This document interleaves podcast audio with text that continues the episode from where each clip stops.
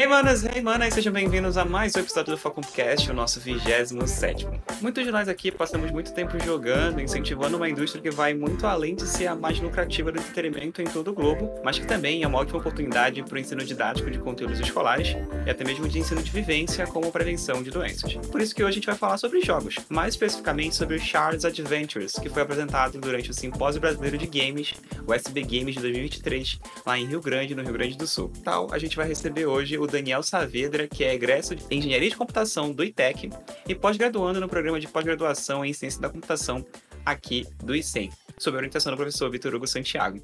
Além, claro, de criador do Charles Adventures. Dá um oi pra galera, Daniel. Olá, gente, tudo bom? Oi, Felipe, é um prazer estar aqui com vocês, né? Participando desse podcast. Podcast.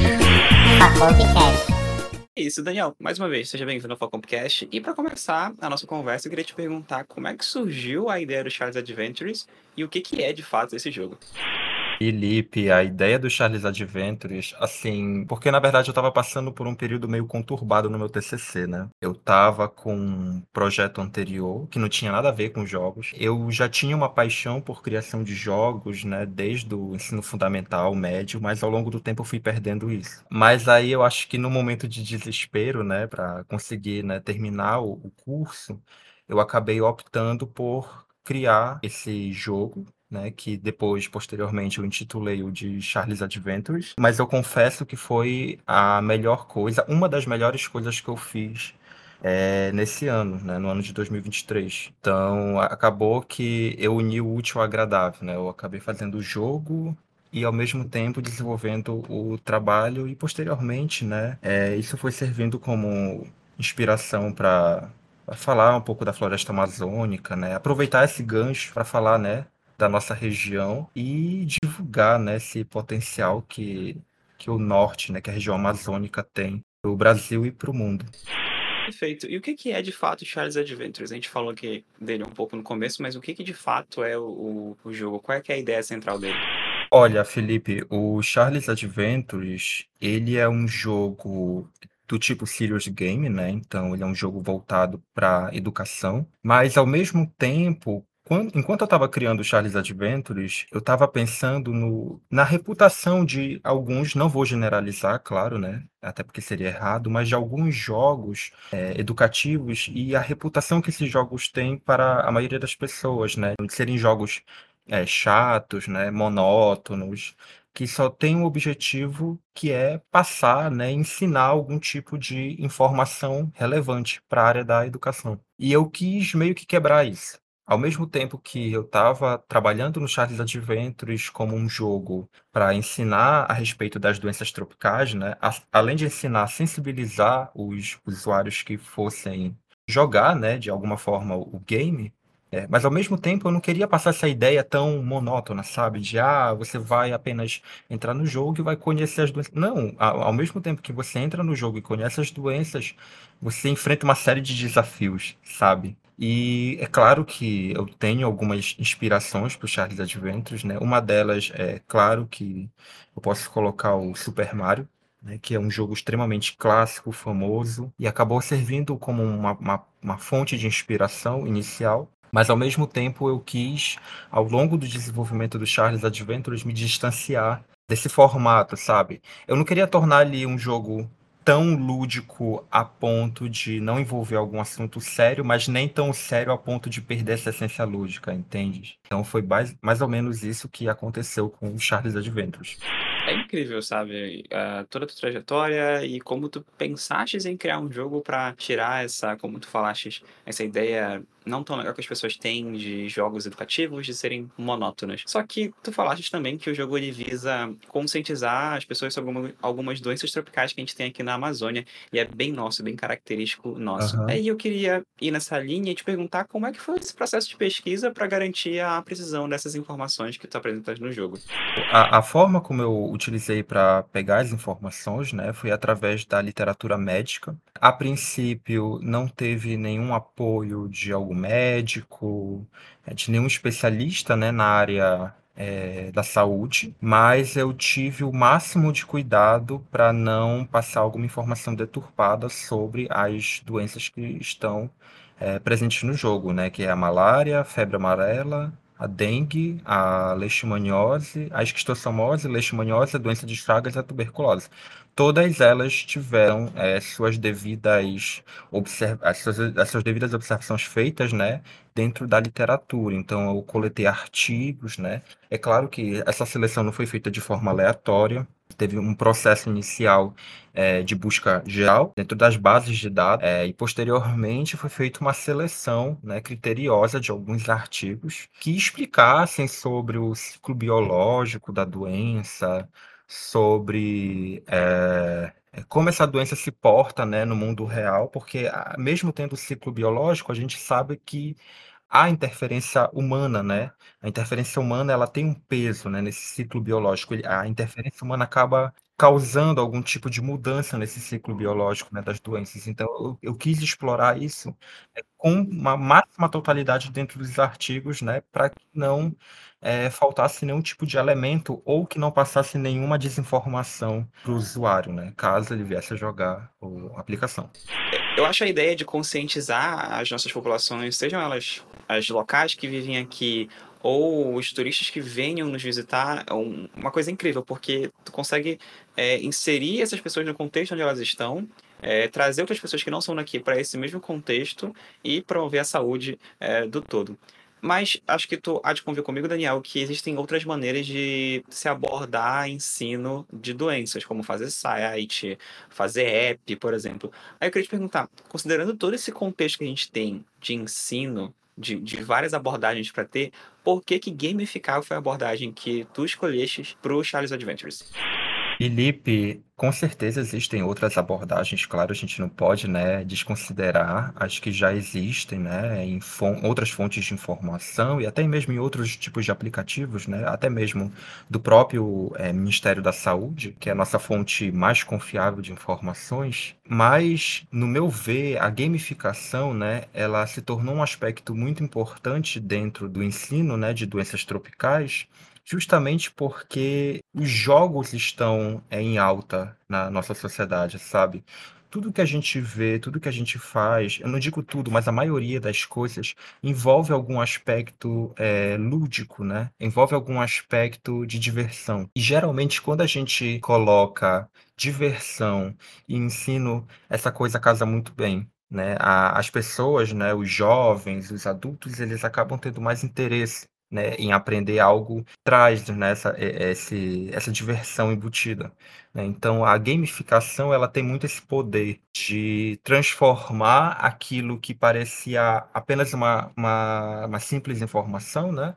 mas ela consegue transformar isso em algo que as pessoas vão se interessar. Né, porque justamente está abordando esse aspecto lúdico, né? E a gente sabe que os seres humanos eles amam, né, eh, coisas que tragam diversão, que tragam entretenimento, né. A gente tem aí vários exemplos, né, como, eh, plataformas de de jogos, né, como a Steam, a Google Play Store, que registram números recordes de de downloads, né, dessas aplicações. Então a gente precisa utilizar a gamificação para eh, auxiliar, mas eu não digo substituir, né, mas auxiliar é, a divulgação desses conteúdos. Né? Então, a gamificação, na verdade, ela não vem com o objetivo de substituir, mas vem com o objetivo de apoiar, né? já que é uma coisa tão disseminada, né? principalmente no meio jovem. Perfeito. Tu mencionaste alguns pontos aí sobre é, o apoio ao ensino e quanto tu consegues prender o público é, gamificando essa abordagem e uma experiência pessoal é que eu tive acesso à beta do, do jogo, do Charles Adventures, uhum. é, por algumas conversas que eu tinha com o Vitor Hugo aqui, falando sobre a pauta do podcast, inclusive, ele falou assim, ah, vamos testar aqui, eu sei que você tem uma irmã menor, pequena, de 9 anos, testa lá com ela também e tudo mais. O resultado foi que eu adorei, eu apresentei o jogo para minha irmã de, de 9 anos, ela também adorou, ela ficou horas e horas com Ah, obrigado. É, jogando, se divertindo. Mas que uma bom. coisa que me chamou bastante atenção enquanto estava testando é que ele vai vai misturando alguma, alguns elementos de aventura, estratégia, aprendizado. E, tipo assim, nunca participei da criação de um jogo. Mas eu tô é. aqui com um game designer, o Daniel Saavedra, que fez isso e mesclou todos esses elementos de forma que eles não ficassem sobrepostos. Não tem mais aventura do que estratégia, não tem mais aprendizado do que aventura. Todos estão bem ritmados ao passar do jogo. E eu queria te perguntar, como é que é pra ti equilibrar todos esses elementos? Felipe, é um desafio. Confesso que não foi fácil. Não foi fácil equilibrar esses, esses detalhes, justamente porque a gente está falando de um serious game. Claro, eu não vou é, descartar que também seja um desafio para outros tipos de jogos, tá? Que não estão envolvendo a questão da educação, né? De passar algum conhecimento. Falando aí de jogos como é, Call of Duty, né? God of War, que já tem outro, outra proposta, né? né? Mas aí voltando, né, para a questão da educação, é bem difícil é, juntar todos esses elementos Uh, justamente porque, primeiro, como, como a gente está falando do Charles Adventures, né, eu quero mencionar a questão do ciclo da, das doenças, né? E esse foi o primeiro desafio. Não foi a questão da programação, não foi a questão de efeitos, né? A, a questão mesmo foi simular esse ciclo dentro do jogo. Foi o principal desafio. Havia momentos que, em que parecia impossível simular certos ciclos. Acho que um dos mais desafiadores para mim foi simular o ciclo da doença de Chagas, por ser uma doença é, que não tem apenas um único vetor, né? existem vários outros vetores, existem vários tipos de formas de transmissão, então foi bem complicado fazer isso dentro do Charles. Mas não foi impossível, né? Que bom, porque aí o jogo conseguiu ser produzido e também conseguiu passar a, a mensagem que era proposta. Mas aí tu falou sobre outros elementos, né? Como estratégia, né? Puzzle, enfim. Isso, isso, isso mesmo. Claro, foi um desafio, né? Mas qual foi a, a principal ideia que eu tive durante a construção do Charles? Eu falei, bem, eu não vou fazer um jogo só de plataforma, porque vai chegar um ponto que ele vai ficar monótono. Eu não posso fazer um jogo só de puzzle, porque senão vai ficar muito complicado para algumas pessoas, né? Vai chegar um momento que o jogo vai dificultar, vai ficar muito complicado. E o que, que eu decidi fazer? Ah, vamos pegar. É claro que eu fiz uma, uma exploração né, no meio dos jogos, é, testei outros jogos, né? Eu cheguei a pegar, por exemplo, o próprio Super Mario, cheguei a pegar o Sonic, é, cheguei a pegar até mesmo jogos 3D, tipo, é, dar um exemplo aqui para ti, Castlevania. E aí o que aconteceu? Consegui pegar vários de elementos, tipo, ah, é, elementos de narrativa. Eu falei, ah, é interessante colocar uma narrativa, uma interação, né, do jogo com o próprio usuário. É, a, a questão de colocar puzzle, eu falei, ah, qual é a melhor doença que encaixaria um puzzle? Né, encaixaria uma, uma abordagem diferente de uma plataforma, a doença de Chagas, né? Porque pelo fato de ela ter vários elementos, é bom explorar cada elemento em um estilo né, de fase. A, acho que as próprias fases, pelo fato delas terem. É, as fases não, perdão. As doenças, né? Um exemplo, a esquistossomose, a leishmaniose, que não basta tu eliminar o vetor da doença, tu precisas tratar de outros aspectos. Então acaba que a fase não é tão linear, porque ela não vai só num sentido, ela tem que voltar, sabe? Então tudo isso foi pensado, né? Essas abordagens foram pensadas justamente porque as doenças são complexas, né? O ciclo biológico, claro, a gente simplifica no jogo, mas o ciclo biológico mesmo é muito complexo. Então, claramente, né, a, as fases iam ter um nível de complexidade, de dinâmica que é bastante desafiador em alguns momentos. Até eu mesmo, confesso, criador do jogo, tive dificuldade em alguns momentos, né, para até mesmo para passar de algumas fases. Claro que eu dei uma diminuída no nível de dificuldade, é, mas realmente isso não vale.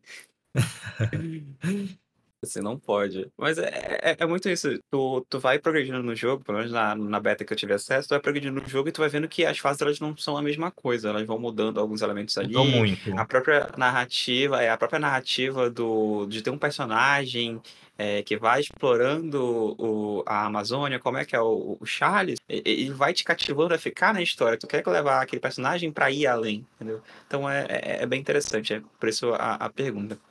Eu acho que tem uma outra é. coisa que vocês mencionam no artigo, que é uma abordagem chamada DIS, que vem do francês, que significa definir, imaginar, criar e avaliar. É, avaliar e evaluar. Não vou ter, gastar todo o meu francês aqui, até porque eu não tenho nenhum. Mas eu queria entender é, no, que, que, é, no que, que essa abordagem ela foi benéfica para vocês no jogo, porque é, são termos muito bonitos, mas eu queria entender a, a aplicabilidade dele prática para vocês no jogo e se ela tem alguma relação com esse equilíbrio da, dos aspectos que a gente mencionou na pergunta anterior.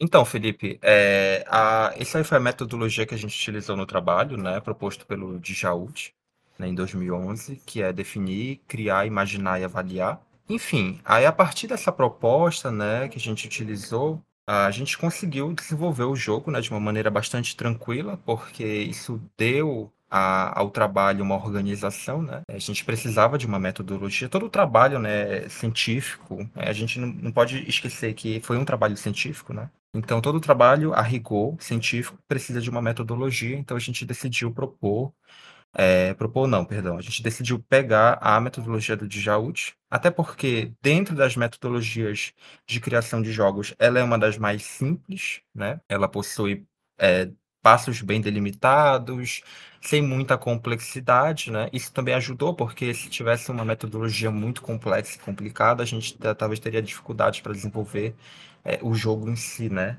Dado a a, uma série de restrições, até mesmo da própria dinâmica né, do, do jogo. Mas foi muito importante, sim, colocar é, a metodologia do, do né? Até porque é, na primeira etapa, por exemplo, a gente conseguiu definir o objetivo do jogo, a gente conseguiu é, elaborar é, a pesquisa bibliográfica né, em cima, e além disso, a gente tá, conseguiu acessar né, as lojas de aplicativos e verificar o que estava acontecendo. Ah, tem esse jogo lá, tem, né? Enfim.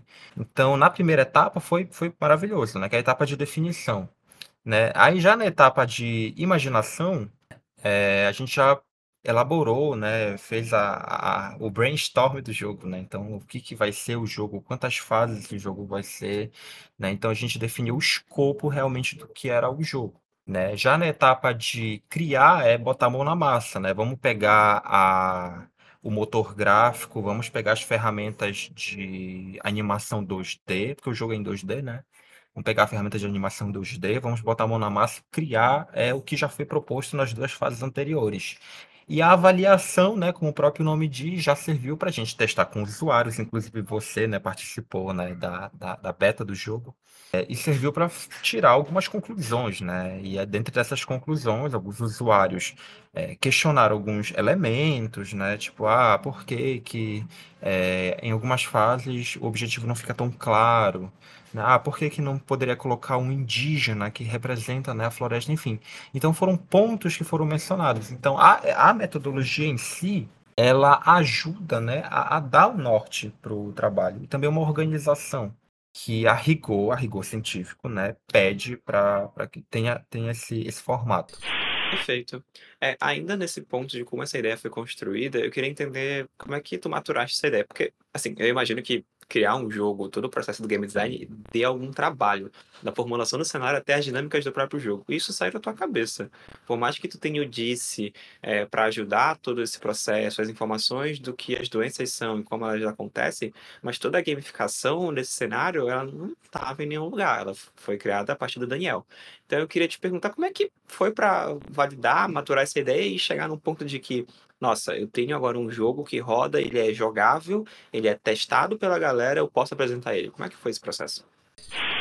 É, eu acredito que foi um, um dos, não foi o maior, mas foi um dos maiores desafios que eu já me propus a, a aceitar, né? É, foi um desafio que eu pensei, foi um desafio que eu decidi assumir ao longo do trabalho de conclusão de curso, né? E, claro, né, o, como você mesmo falou, o Disse, ele foi um suporte, né? Ele foi uma metodologia que deu um rumo para o trabalho, né? Mas, claramente, a ideia das cores, é, a ideia do, do próprio letreiro, do nome do jogo, né? Enfim, a história, tudo saiu da, da, da minha cabeça, né? Em alguns momentos quase não saía, mas tinha que sair de alguma forma. Né? A atividade dava aquela bagunçada, né? Mas ela acaba Nossa, indo, fluindo. É, é, é, assim, até mesmo, eu vou falar isso até mesmo para quem tem essa vontade de criar jogos, né? Porque na verdade eu criei sozinho. A, a, a criação em si do jogo eu praticamente fiz só, né? Ah, é claro que eu não vou é, desconsiderar todos os assets, né? Toda a, a, a questão é, do, do, dos designs, né? Já prontos na internet e, claro, teve pessoas por trás fazendo isso, né? Tiveram pessoas por trás que, que fizeram esses assets, né? Que já estavam prontos. né, na internet. No caso, eu não tive esse trabalho de fazer é, a maioria dos assets, né? Alguns, claro, eu, eu precisei fazer porque é, em alguns momentos o, alguma animação em algum momento do jogo pedia uma determinada expressão do Charles, enfim.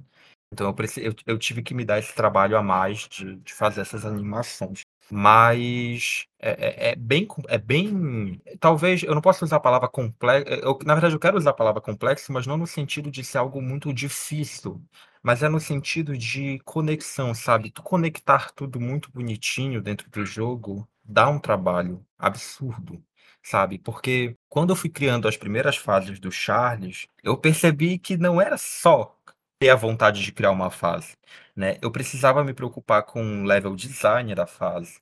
Eu precisava me preocupar com as cores da fase, porque o tema é Amazônia, então eu precisava me preocupar com as cores da fase. Eu precisava encontrar um personagem extremamente carismático, não podia pegar um personagem é, feio, né, de um, de um jogo de terror. Então, são, são, foram várias coisas que eu fui me dando conta à medida que eu fui criando o Charles, né? Ah, o nome mesmo, Charles Adventure, eu falei, nossa, mas eu preciso de um, de um nome que soe legal para um jogo. Engraçado que eu estava tendo muita dificuldade até nisso, sabe? Eu pensei, ah, Carlos, pensei, é, enfim, pensei em vários nomes, Felipe, mas eu falei, não, calma. É, eu preciso de um nome, na verdade, que ele internacionalize o jogo né? Que ele consiga, ao mesmo tempo, cativar pessoas aqui dentro do Brasil e consiga cativar pessoas fora também. Então, até nisso eu pensei, né? Eu falei, não, Charles é um nome bastante comum até aqui no Brasil e até fora mesmo. Então, é, nesse ponto, eu realmente é, tive um, um insight, né? A própria história do jogo, né, do Charles, que ele é uma pessoa estrangeira, né, que vem para o Brasil e se depara com a, com a situação caótica da Amazônia, né, das doenças dos surtos epidemiológicos, enfim, a, a, o design das fases, a música, né? A música do, do jogo foi também uma coisa muito desafiadora. E, teve momentos que eu fiquei um dia inteiro para selecionar a trilha sonora do jogo, sabe? E, e nem dava. Né? Então, é, foi bastante complicado, sabe? Não é, não é algo simples, tão é, trivial de se fazer. É porque existem algumas habilidades tu precisa se desenvolvendo ao longo do jogo, sabe? É, é, incrível isso, sabe? Tu vai criando, tu precisas ter uma sensibilidade para alguns elementos, tipo a música do jogo, os efeitos sonoros, o design das fases, né? Claro, aí eu fui pegando inspiração de tudo que foi lugar, mas também eu precisava filtrar parte dessas é, inspirações, né?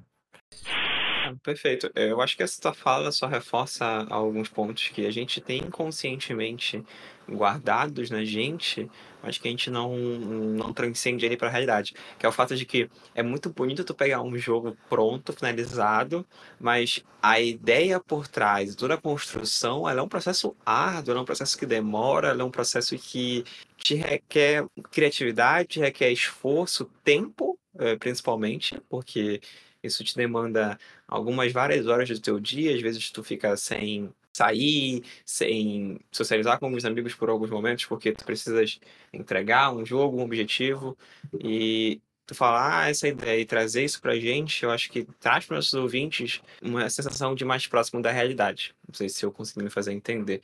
Eu acho que tu falaste muito bem, mas tu acreditas que essa parte de criatividade, de é, não compromisso com o tempo, que eu acho que conseguiste criar é, isso da maneira satisfatória, mas a parte de, de criatividade, de ter que fazer essas coisas e além, por exemplo, tu mencionaste que tu, às vezes tu não tinha os assets para animar o, o Charles, aí tu tinha que criar.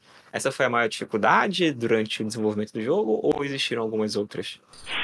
Felipe, eu confesso que programar foi a menor delas bizarro, né? Parece bizarro, porque geralmente o pessoal que entra no curso de computação já fica assustado. A gente imagina que é o contrário, né? É, o pessoal pensa assim, ai meu Deus, programação. Gente, não, não é programação. Porque é como você mesmo falou, tem a parte da criatividade. E eu acho que a criatividade é o que vai mais exigir da, da tua cabeça, sabe? Como eu tinha mencionado anteriormente, eu jamais imaginaria que selecionar uma música fosse uma coisa tão difícil. Mas é, menino. Sabe? Jamais, jamais. Porque eu, eu falei assim, nossa, eu trilha sonora. Eu falei, não vai dar trabalho isso, né? Pra criar um jogo. Jamais vai dar trabalho. E deu muito trabalho. Pegou a música da Joel Me Bota, né? Não é assim. Não, juro por Deus, é, eu, eu, vou até dar um spoiler de versões futuras do próprio jogo, mas eu queria ter colocado Brega como trilha sonora do jogo. Mas eu não tinha ninguém para fazer a mixagem de brega para trilha sonora, porque é um jogo muito, muito ambientado no Pará, então eu falei, eu preciso de brega, mas não tinha. Eu tentei baixar modelos, né, de, de remixes de brega, mas eu não tinha tempo. Eu falei, eu preciso de um profissional para áudio para fazer isso, né? E foi incrível. É, assim, é, eu fui me surpreendendo durante o próprio processo do jogo, sabe? Eu falei assim, nossa, eu tinha apenas a habilidade de programar e do nada eu comecei a criar animações. Sabe? Era uma coisa que eu nunca tinha feito na minha vida, sabe? Fazer alguns assets de cenário, fiquei, nossa, sabe? Efeitos de intro, história, sabe? Criar uma história, criar uma narrativa. Não, não tem nenhuma habilidade de programação, de cálculo. É uma pura habilidade criativa. E eu tive uma certa dificuldade para fazer isso, sabe? É, é, incrível, eu acho que a parte mais incrível de criar um jogo é, é o quanto. Como é que eu posso dizer? É, é o tanto de coisa. Né? Exato, é o, isso, é o tanto de processos que a, a pessoa, né, o, o, desenvolvedor, não se dá conta que é importante, né? E que tá, às vezes está fora da, da questão da computação. Está muito fora. Sabe? Então, acho que esse foi o ponto mais interessante da criação do Charles, porque ao mesmo tempo em que, na verdade, foram vários pontos, né? Primeiro porque, enfim, ele me ajudou a terminar o TCC e a, a, uma, uma galera, né? O TCC tá... já é uma dificuldade grande, né? Já é uma dificuldade absurda, exatamente. Mas, ao mesmo tempo, ele resgatou um sonho antigo. Então, é uma mensagem que eu dou para os ouvintes desse episódio é não desistam dos seus sonhos, porque era um sonho que estava parado, que era a criação de jogos. E por conta do TCC, eu resgatei ele de uma forma absurda, né? Inclusive, eu estou criando agora um outro jogo com um amigo meu. É um jogo 3D, mas aí eu não vou dar tanto spoiler, porque, enfim, né? Tem tem muita coisa ainda para ser construída, mas a gente já tá desenvolvendo. A Saavedra Games está vindo com tudo, aí não tem jeito. Ai, Amém. Mas enfim, é, é isso que eu quero passar essa mensagem. Não desistam, sabe? Porque há um tempo atrás eu achava que isso não era para mim porque eu não entendia alguns conceitos, não entendia direito de programação, de nada. Mas com o tempo, né, e à medida que eu fui estudando, à medida que eu fui vendo isso, cara, ficou incrível, sabe? Foi um mundo assim que se abriu. Eu falei, gente, eu nem, eu, nem eu imaginava que eu ia ter essa capacidade de criar essas coisas, sabe? É incrível, realmente incrível. Foi, foi uma experiência maravilhosa. Tu trouxe uma coisa pra gente que eu sempre adoro reforçar aqui, porque a gente tá 27 episódios é, fazendo o Focompcast e a gente tem 27 episódios reforçando uma frase que os ouvintes já vão, já vão pegar de cara, mas é computação vai muito além do código. Eu acho que a tua fala agora traz muito isso. Computação não é só sentar na frente do, do PC, abrir o Visual Studio Code e sair cuspindo código. Não, ela vai mais, muito além disso. Ela envolve soft, soft skills, ela envolve, nesse caso específico, a criação de cenários, é, histórias. A criatividade em si é um processo bem, bem forte. Ela não está só no código, porque programar, cara, a gente pega três pessoas ali na rua, sempre programa, claro, não menosprezando os programadores, mas é, pega três pessoas, bota para codar ali, ensina a lógica de programação e vai sair um código. Se é bom ou não, enfim, não cabe a gente julgar, mas é, vai sair código. Agora, tu ter todo esse escopo, ainda mais numa equipe tão reduzida de uma pessoa só, como foi o teu caso no Charles Adventures. Não, foi um sofrimento, misericórdia. É, é bizarro, cara, é muito bizarro, mas no final das contas já era um produto que é, que é incrível. E, e falaste sobre alguns spoilers e uma coisa que a gente gosta aqui no podcast é fofoca. Mas fofoca na boa. Tá? Ah, não. Então, eu, Olha, eu não eu posso dar muito detalhe. não, é exatamente. Não. A gente tá caminhando pro, pro final do episódio e. Uhum. Enfim, assim, a gente queria entender um pouquinho mais sobre quais são as, as perspectivas do Charles Adventures para daqui pra frente e do Daniel Saavedra, o desenvolvedor de games, o futuro CEO da Saavedra Games. O que que vocês estão planejando daqui pra frente pro futuro do jogo ou, ou, ou pessoalmente? Quer saber se vai ter alguma DLC, a possibilidade de inclusão de, sei lá, novas doenças. É, COP30 tá vindo aí, algum, algo usando a COP, não sei, talvez. Como é que vem? Tem muita coisa, tem muita coisa em jogo, Felipe. Tem muita.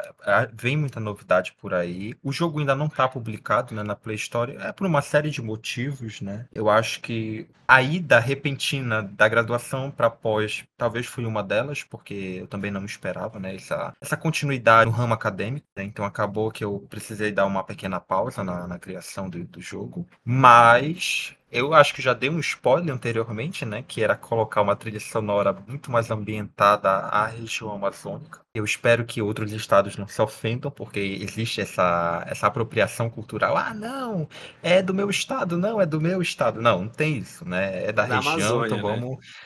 É da Amazônia, já chega de dizer que é do Amapá, que é do Amazonas, não, é da Amazônia. Mas enfim, né, é, tu mencionaste a COP. A COP, na verdade, eu não digo que seria uma idade para o jogo, mas acredito que seria uma forma de divulgar, não só aqui para a região, mas para o mundo, sabe? É uma ideia muito ambiciosa, confesso, é bastante ambiciosa, mas eu tenho essa expectativa de chegar até o evento, né, com um produto que possa causar impacto é, no meio ambiente, até porque a gente vai tratar de meio ambiente, doenças estão relacionadas é, diretamente ao meio ambiente, sabe? A gente está vendo uma crise aí acontecendo sem precedentes e algumas pessoas não estão enxergando isso, sabe? Então, vai ser uma forma maravilhosa de passar esse produto, né, para as pessoas, né? Não só para cá, para a região, mas para o país, quem sabe para o mundo, né? Mas aí, agora falando mais do jogo, vão vir sim novas fases. Né? Eu já, na verdade, já tinha comentado isso até com o próprio, até com meu próprio orientador. É, é, porque, na verdade, a, o jogo em si, como eu mencionei, né? Ele só aborda dengue, malária, febre, algumas doenças. Mas aí eu vou querer colocar, por exemplo. Nossa, fugiu agora da, da, da mente o nome da doença. Mas, enfim, né? Tem, tem outras doenças que estão no hall. Meningite, lembrei. Lembrei do nome da doença. A meningite, né? Que é uma doença que já é considerada como doença tropical, por incrível que pareça. Já há trabalhos é, relatando ela como doença tropical daqui da região. Ela é só um exemplo, tá? É, vem outras doenças. Também o modo multiplayer, eu fiquei assim muito. É, Depois de ouvir a avaliação das pessoas, eu havia pensado, eu falei, por que que eu não coloco o modo multiplayer nesse jogo, sabe? Colocar desafios, tipo, é, você tá na fase da malária, né? E aí na fase existem vários mosquitos e dois jogadores vão tentar se proteger. Quem é que consegue se proteger por mais, mais tempo, sabe? É, é bem legal, sabe? Aí vem essas ideias na, na cabeça e já tá tudo é, esquematizado no, no roteiro, né? Nas próximas versões do Charles. É isso então, eh, Daniel. É muito feliz em saber que a gente aqui no FPA tá produzindo conteúdo acadêmico, porque o, mesmo que seja um jogo, não deixa de ser um conteúdo acadêmico, né? Foi apresentado no SB Games e tudo mais. Mas conteúdo acadêmico que ele é aplicável à vida real, ele é tangível, ele é de qualidade, por que não dizer? Porque testado pelo apresentador e foi muito bom, viu? Parabéns. Tá incrível. Saber que a Obrigado. gente tem olhos da nossa realidade olhando pela gente, é, fazendo coisas pela gente, porque a gente vê muita a- o termo Amazônia na boca de muita gente hoje em dia, mas gente que não conhece a Amazônia, nunca pisou na Amazônia, sequer mora na Amazônia e quer falar de Amazônia. Então, É, eu senti falta de uma pergunta tua, que é justamente do porquê que o Charles, e a maioria me pergunta isso, por que que o Charles é estrangeiro? E é justamente esse incômodo que me levou o Charles, que levou o Charles a, a ser estrangeiro, justamente porque as pessoas não conhecem a Amazônia. Até falaram assim, ah, mas por que que tu não coloca uma pessoa daqui, daqui do Brasil, né, uma pessoa daqui mesmo, né, da, da, da região? Eu falei, não, porque o problema não está na região, o problema está fora dela. As pessoas é, é, têm alguns preconceitos, né? Algumas interpretações muito equivocadas da Amazônia, isso é verdade. sabe? E, e- e sensibilizar, trazendo, trazendo um personagem que tem toda essa curiosidade de uma região que historicamente, né, é, é, é, usou da exploração, usou da, de outros tipos de meios para obter, né, recursos da, da, da Amazônia. Então, cara, isso é, é, é sensacional porque isso quebra, né? Isso, isso rompe um tipo de, de padrão, né, que as pessoas têm, ah, e a Amazônia, tu vai andar em Belém, tem cobra andando na rua. Não, não, gente, sabe? A Amazônia é muito mais que uma floresta. Claro, a floresta ela é uma imponência para o mundo, sabe? Ela tem o seu papel extremamente importante, mas quando a gente fala de Amazônia, a gente precisa quebrar isso de, ah, é floresta. Não, não é só a floresta. Existem as pessoas, existem as comunidades ribeirinhas, né? Existem as pessoas que é, trabalham do extrativismo. Existem as doenças, existe uma economia aqui dentro. A Amazônia é muito mais do que somente a floresta. Mas eu não estou, com esta fala, é, descredibilizando a floresta. Muito pelo contrário, a floresta tem uma importância absurda. Tanto é que uma COP vai ser feita aqui justamente porque a maior parte das nações tem medo né, de que a Amazônia suma do mapa. O caos climático que isso pode causar. Exato. Eu gosto muito de uma frase que eu ouvi recentemente, não faz três semanas, de que é, o verde é a nossa força e a selva nos une. Acho que ela resume muito bem o que tu queres falar. A Amazônia não é só floresta de pé, a Amazônia é gente. Tem 30 milhões de pessoas que moram aqui e precisam ser ouvidas e precisam ser lembradas sempre nessas discussões. Então, é um ótimo momento para a gente, inclusive com a COP, mas não só por causa da COP, é, antes e depois da COP, é, ter a nossa voz Isso. sempre amplificada para falar sobre os, os, as nossas mazelas, porque toda região tem. A gente, infelizmente, foi esquecido por algum tempo, enfim, por algumas outras questões, mas é, para falar sobre a gente e tentar conseguir um ambiente melhor para a gente morar, viver e criar nossos filhos jogando o Charles Adventures. Daniel, queria te agradecer por ter participado do Podcast 27. É uma honra para a gente aqui, para mim, é, pessoalmente, para o professor Vitor Hugo, para toda a equipe do podcast. É, é, muito importante ter pessoas incríveis como você aqui da UFPA, é, da nossa região, para falar sobre projetos é, nossos. É, é muito incrível. Queria que tu deixasse a tua fala final. Eu que agradeço o convite, Felipe. Acho que foi uma honra. É, eu, como eu falei, eu nunca havia participado, né, antes de um podcast. Confesso que eu fiquei um pouco apreensivo, mas deu tudo certo. É isso. né? É, mas eu fui muito, cara, eu, eu agradeço muito pelo convite, porque é uma forma de passar, né, de transmitir o conhecimento para outras pessoas, né, que, que estão acompanhando o podcast. E, cara, a fala que eu queria deixar para quem está nos ouvindo, quem está nos acompanhando, é não desista dos seus sonhos, por mais que em um momento eles pareçam impossíveis sabe? Foi a lição que eu tirei do. Cara, esse TCC foi incrível. Ele foi incrível em tantos aspectos na minha vida que eu nem sei, assim, mensurar, né? E é estranho porque quando a gente fala de TCC, né?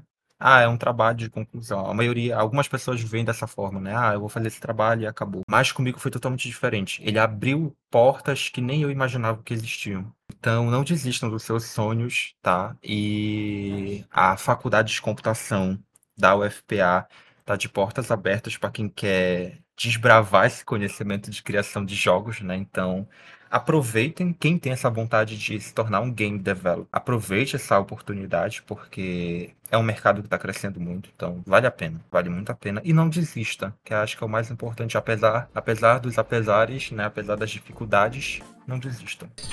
Perfeito, Daniel. Muito obrigada, viu? O Facompcast é uma produção em áudio de professores e alunos da Faculdade de Computação da UFPA e tem trabalhos técnicos meus na roteirização, apresentação e edição do episódio. O Christian Jesus cuida das nossas mídias sociais e a revisão final dos nossos conteúdos é do professor Vitor Hugo Santiago. Não esqueça de nos seguir nas redes sociais, arroba Facompcast no Twitter e lá no Instagram. Eu te vejo em breve em um novo episódio.